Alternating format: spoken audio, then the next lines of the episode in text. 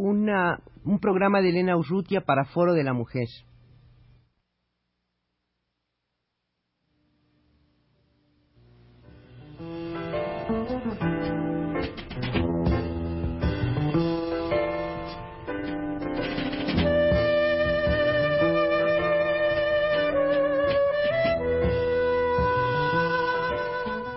Foro de la Mujer.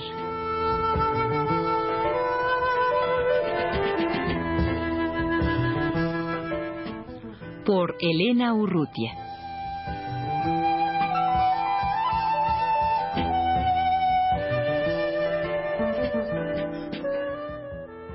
Lucero González ha venido a los estudios de Radio UNAM para hablar sobre una experiencia de cooperativa de producción de artesanías en Tepoztlán, Morelos. Lucero, ¿cómo se inició esta cooperativa de producción de artesanías? Bueno, eh, la iniciativa de, formar la cooperativa es un proyecto que viene de, de hace tres años. Algunas mujeres del pueblo habían empezado a trabajar en un taller de costura, bordando prendas de lana y prendas de algodón. Era un taller que siempre se pensó que la larga sería cooperativa pero las mujeres no asumían todo el proceso de producción y había los encargados de de pues conseguir la materia prima, de, de cortar, dijéramos, todos los modelos que se hacen en la cooperativa, entonces las mujeres solamente maquilaban. Entonces ellas empezaron así como muy inquietas de, de qué era eso de cooperativa. Nos acercamos dos mujeres y empezamos a trabajar con ellas en, en una toma de conciencia cooperativista, ¿no? Empezar a ver cómo funcionaba la cooperativa a diferencia de un trabajo con un patrón, con un salario, con un horario fijo de trabajo. Entonces, fue un proceso así como de un año de estarnos reuniendo semana a semana en una asamblea dos horas y estar trabajando sobre el proceso cooperativo, sobre el hecho de ser mujer, ¿no?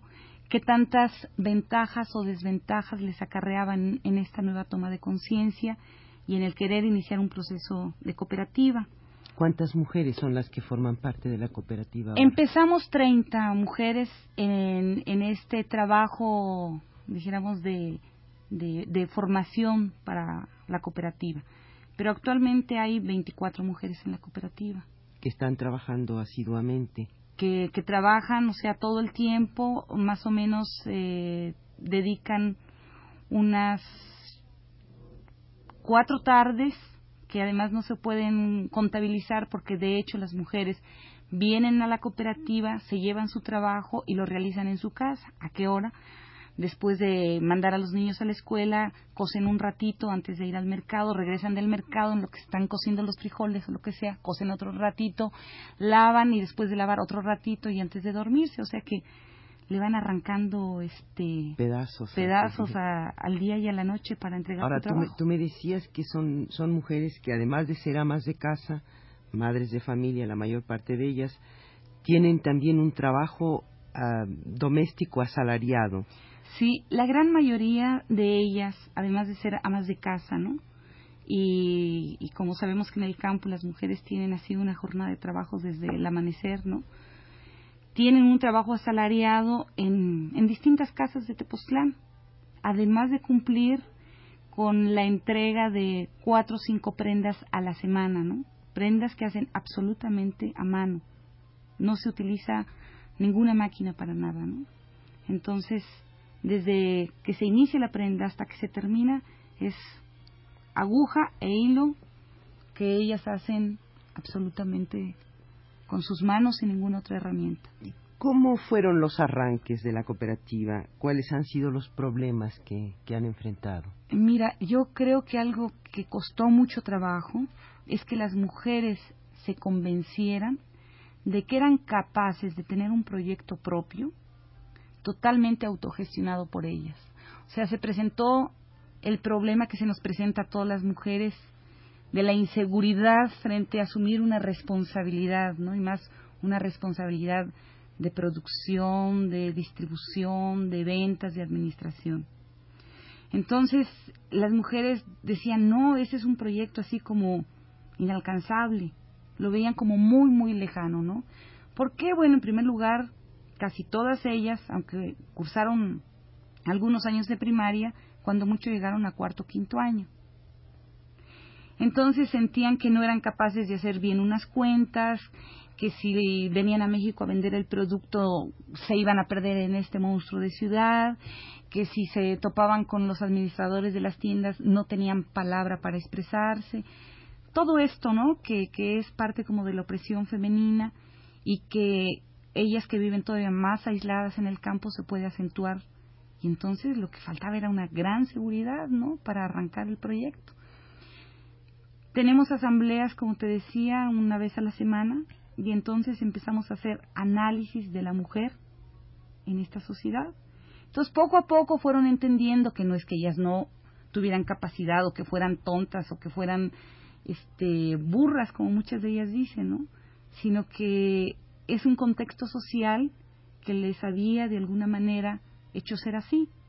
Entonces, en la medida que lo entendieron, fueron ganando confianza, además que no se paró el proceso de la cooperativa.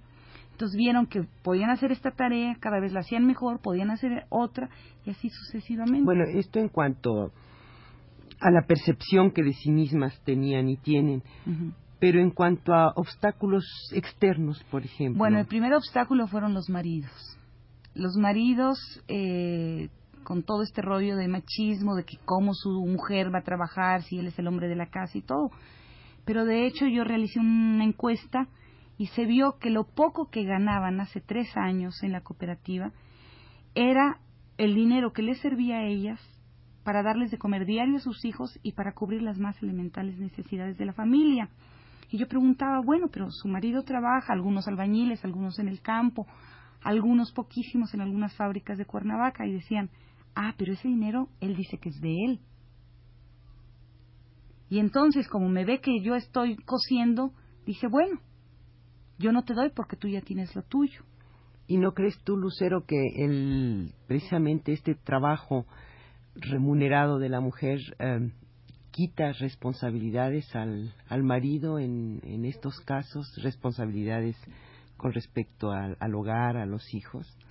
Pues mira, yo creo que es muy, muy complicado porque el hecho de que estas mujeres tengan un trabajo y reciban algo por este trabajo, a ellas les ha dado la fuerza para resolver problemas muy cotidianos, para no dejarse pegar de los maridos, que cuando ellas pedían el dinero, el marido decía, este, a mí nadie me manda y yo te doy cuando quiero y va la paliza. Entonces, ahora ellas tienen la fuerza de que si el marido se va, ellas tienen con qué mantener a los hijos. Y de alguna manera esta fuerza también les hace resolver problemas de machismo que antes no se atrevían. O sea, muchas de ellas hoy en día dicen, voy a la asamblea porque si tú quieres que yo traiga dinero a casa tengo que cumplir mis responsabilidades. Y la asamblea es parte de los compromisos con la cooperativa. Entonces, o muchas de ellas que el marido le, este, nunca les permitía opinar, hablar o tomar decisiones, también hoy en día pueden decidir si, si sus hijos estudian, si ellas asumen tales o cuáles responsabilidades, digamos, en el exterior, ¿no? Son mujeres que hoy en día tienen capacidad de discutir, de hablar, de entender qué les está sucediendo en la vida, ¿no? Y en el aspecto de la comercialización no tienen problemas. Bueno, es el problema de los productos eh, que se hacen de manera artesanal, ¿no? Siempre los comerciantes quieren pagarles el mínimo y llevarse la mayor parte de la ganancia. Entonces, ellas han puesto un, un precio haciendo unas cuentas muy claras del tiempo que se ocupa la, mm, que se ocupan en hacer la prenda, de la materia prima, de todo lo que se necesita, ¿no? Lucero, ¿y esta experiencia no, no ha cundido? No... Sí, justamente el ejemplo de, de la cooperativa de Tepoztlán para el pueblo mismo de Tepoztlán ha dado la facilidad y, y, la confianza a otras mujeres de Tepoztlán y de pueblos vecinos para armar otras cooperativas. En Tepoztlán hay otra cooperativa que es de soya y en el pueblo de Amatlán se está iniciando desde hace unos meses con el apoyo también de, las mujeres de la cooperativa artelana de Tepoztlán, pues una cooperativa que también van a producir eh, vestidos, faldas, blusas y que hoy en día le da trabajo a cuarenta y tantas mujeres.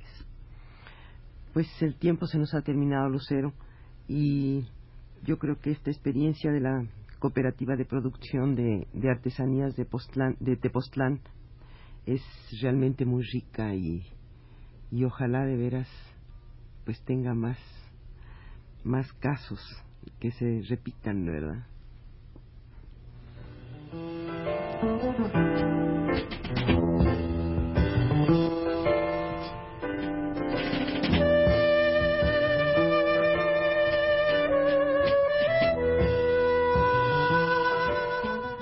Foro de la Mujer.